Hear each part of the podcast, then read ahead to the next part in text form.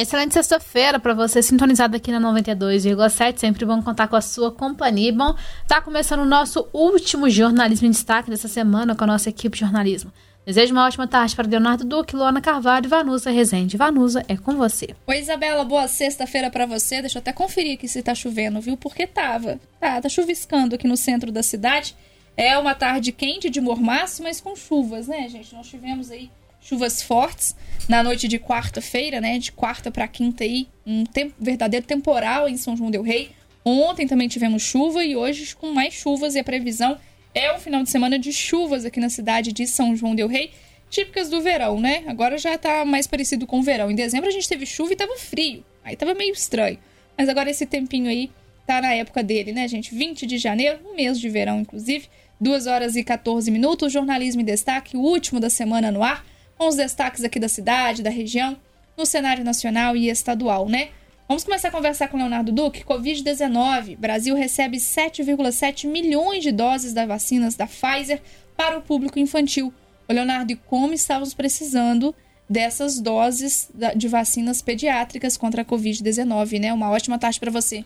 Boa tarde, Vanusa, para todo mundo que nos acompanha. É realmente um anúncio muito esperado, porque o desabastecimento não acontecia apenas aqui em São João Del Rei, mas em todo o país. Então, olha só essa informação agora, gente. Após esse desabastecimento, o Brasil está recebendo hoje, sexta-feira e também amanhã, no sábado, 7,7 milhões de doses de vacinas da Pfizer contra a Covid para o público infantil. A entrega faz parte de um contrato aditivo para mais de 50 milhões de doses do imunizante. E segundo a pasta, serão 3,2 milhões de doses destinadas ao público de 5 aos 11 anos, que é a pediátrica, e 4 milhões e meio para crianças de 6 meses a 4 anos, que é a Pfizer Baby. O Ministério da Saúde não informou quando as vacinas serão distribuídas aos estados. Antes, os lotes passam por uma análise do INCQS, que é o Instituto Nacional de Controle de Qualidade em Saúde. Então já tivemos aí pelo menos o início da chegada dessas doses, amanhã acontece no sábado também, mas não demora muito esse processo para fazer a avaliação das vacinas. Em breve, com certeza, elas chegam por aqui também.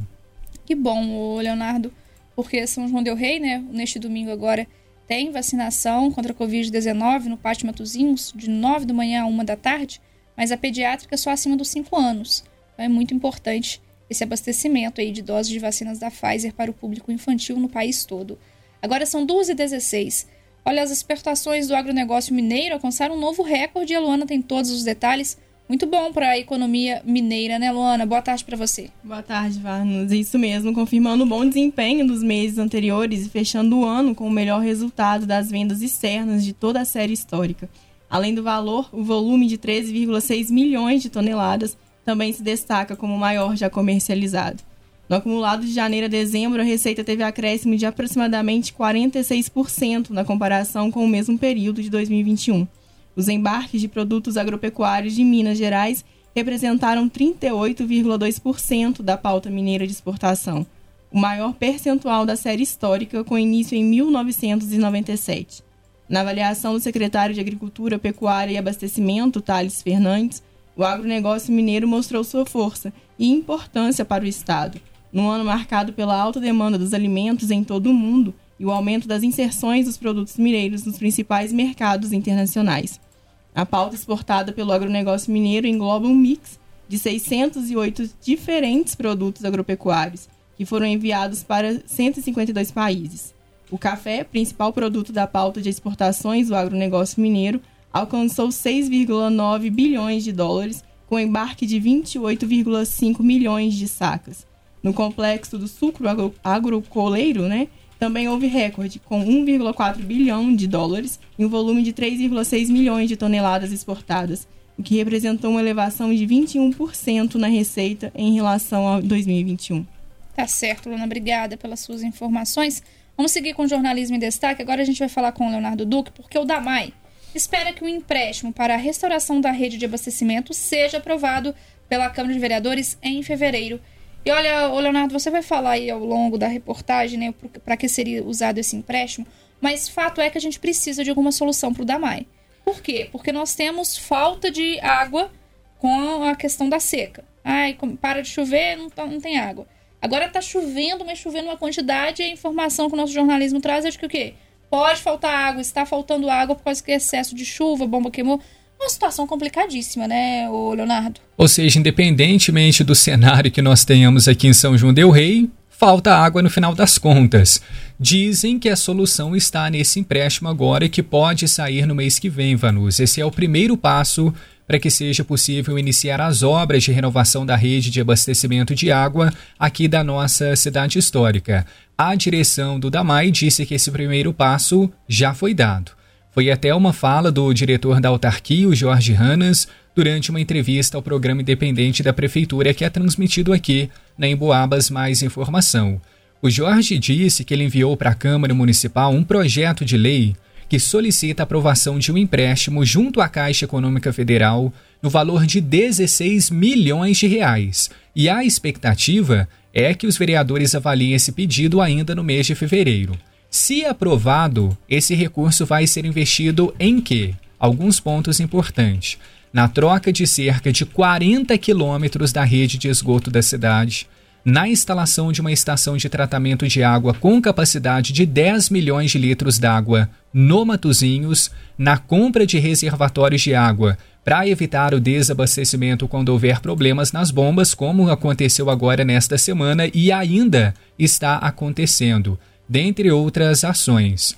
E o diretor ainda alegou, Vanúzia, que a expansão da cidade aqui de São João del Rei afeta sim o abastecimento de água já que o volume disponível hoje é o mesmo de décadas atrás, quando a população era bem menor. Mas, segundo ele, este não é o principal problema. O maior causador da constante falta de água é a rede precária de distribuição. Por isso, a necessidade urgente desse empréstimo para poder ter condições financeiras de iniciar essa restauração da rede de abastecimento e a gente agora aguarda né, o posicionamento da Câmara em fevereiro. Agora é o mês de recesso, mas em breve, no dia 1 de fevereiro, eles retomam os trabalhos. Tá certo, Leonardo. E a gente espera que esse empréstimo, se for aprovado, né, que essas soluções, a, a solução para essa grande maioria dos problemas, ela aconteça, porque o contribuinte paga. E aí o contribuinte paga e não recebe a água em casa. Ah, mas o nível de inadimplência é muito grande. Então corta a água de quem não está pagando, gente, sinceramente. Porque por essa questão de condição financeira, né? Ah, é caro, uma pessoa, a família não tem condição.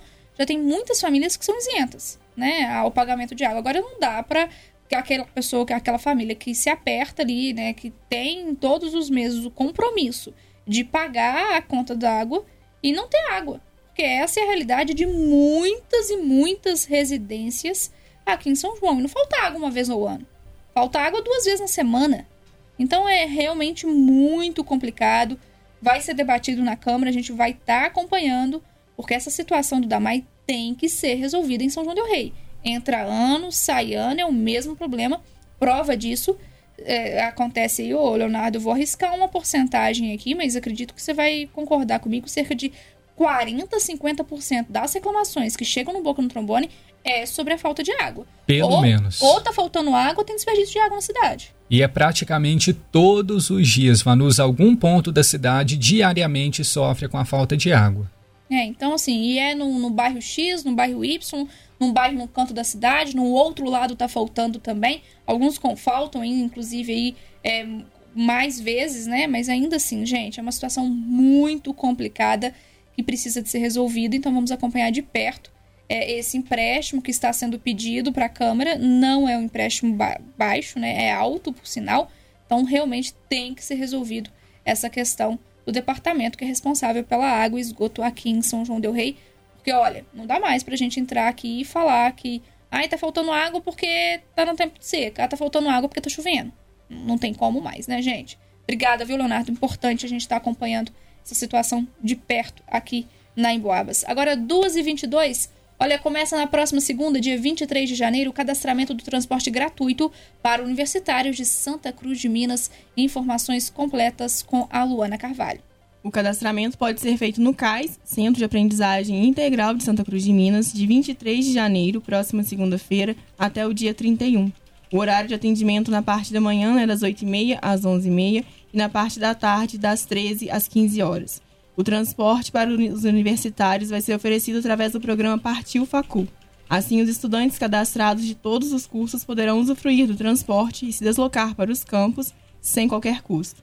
A documentação necessária para o cadastramento é o RG, o CPF, comprovante de matrícula, foto 3x4 e comprovante de residência, das 8h30 às 11h30 ou de 1 às 3 horas no CAIS, em Santa Cruz de Minas. Tá certo, Luana, obrigada pelas suas informações. Atento ao prazo, hein, gente? Próxima segunda-feira, dia 23. Olha, o Atlético já conquistou seu primeiro objetivo de 2023, que é o de ser campeão da Recopa Mineira, né? É, foi derrotou o Democrata de Governador Valadares por 1 a 0 no sábado passado, numa festa bonita. Torcida do Esquadrão de Aço está de parabéns, encheu o estádio Joaquim Portugal, fez uma festa daquelas. Nós estávamos lá cobrindo, né, diretamente do estádio Joaquim Portugal, foi muito bacana poder acompanhar. E agora o compromisso é válido pelo estadual. Esquadrão de Aço estreia sábado, amanhã, dia 21, às 3 horas, jogando em casa contra a equipe de Tombos, a equipe do Tombense. Os ingressos já estão sendo vendidos por 40 reais na sede do clube, no bairro Matozinhos. O Atlético que está no grupo A do Campeonato Mineiro.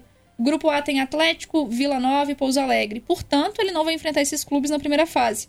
Os compromissos do Atlético são agora, né, contra o Tombense, dia 28 vai enfrentar o Cruzeiro no Independência Dia 4 de fevereiro, o esquadrão viaja para enfrentar o Democrata de Governador Valadares.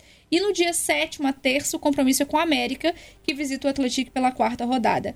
O Atlético viaja para encarar o Patrocinense no dia 11 de fevereiro. Pela sexta rodada, o compromisso é em casa contra a Caldense, dia 18.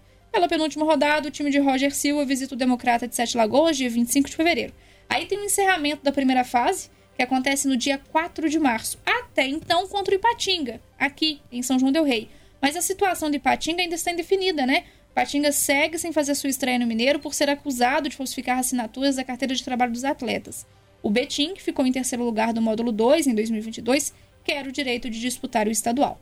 Com esse novo formato do Mineiro, ao fim das oito rodadas, vão avançar às semifinais os três líderes das chaves, ou seja, o Atlético, para ser líder, tem que pontuar mais aí, né, do que inclusive o Atlético, além do Vila Nova e do Pouso Alegre. E além dos três líderes das chaves, o melhor segundo colocado geral. Um triangular com os piores times de cada grupo vai definir dois rebaixados. Você acompanha a transmissão da partida pela Rádio Boabas. Mais informação a partir de 2h15. Amanhã tem pré-jogo às 2h15, dia 21, aqui nas ondas da 92,7. A gente se encontra, então. Espero não perder a voz, porque perdi a voz no sábado, deixei lá no Joaquim Portugal, né? E na segunda-feira cheguei aqui super rouco. Então estarei como repórter de campo mais uma vez, acompanhado sempre dele, Sérgio Cavalieri, melhor narração da região, e Toninho Camarano com os brilhantes comentários. No pré-jogo, a gente tem a dupla mais do que dinâmica, Thiago e Fernando, que te contam tudo sobre o Atlético nessa estreia no Campeonato Mineiro. Vai ser bom demais ter você aqui na companhia da rádio em Boabas. Mais informação amanhã, a partir de 2h15. Bom, agora 2 horas e 26 minutos. Esse foi o nosso Jornalismo em Destaque. Desejo a todos uma excelente tarde de sexta-feira, um ótimo final de semana. Para os ouvintes do Jornalismo em Destaque, até segunda-feira. Mas para você que não vai perder um lance do Campeonato Mineiro, a gente se encontra amanhã por aqui, tá certo? Um abraço para todo mundo. É isso. Isabela Castro, obrigada pelos trabalhos técnicos e é com você. Obrigada, Vanus. Um abraço para você, pro Leonardo, pro Luana e, claro, pros amigos ouvintes aqui na sintonia da 92,7. A gente conta com a sua companhia ao longo de toda essa sexta-feira. Ótima tarde.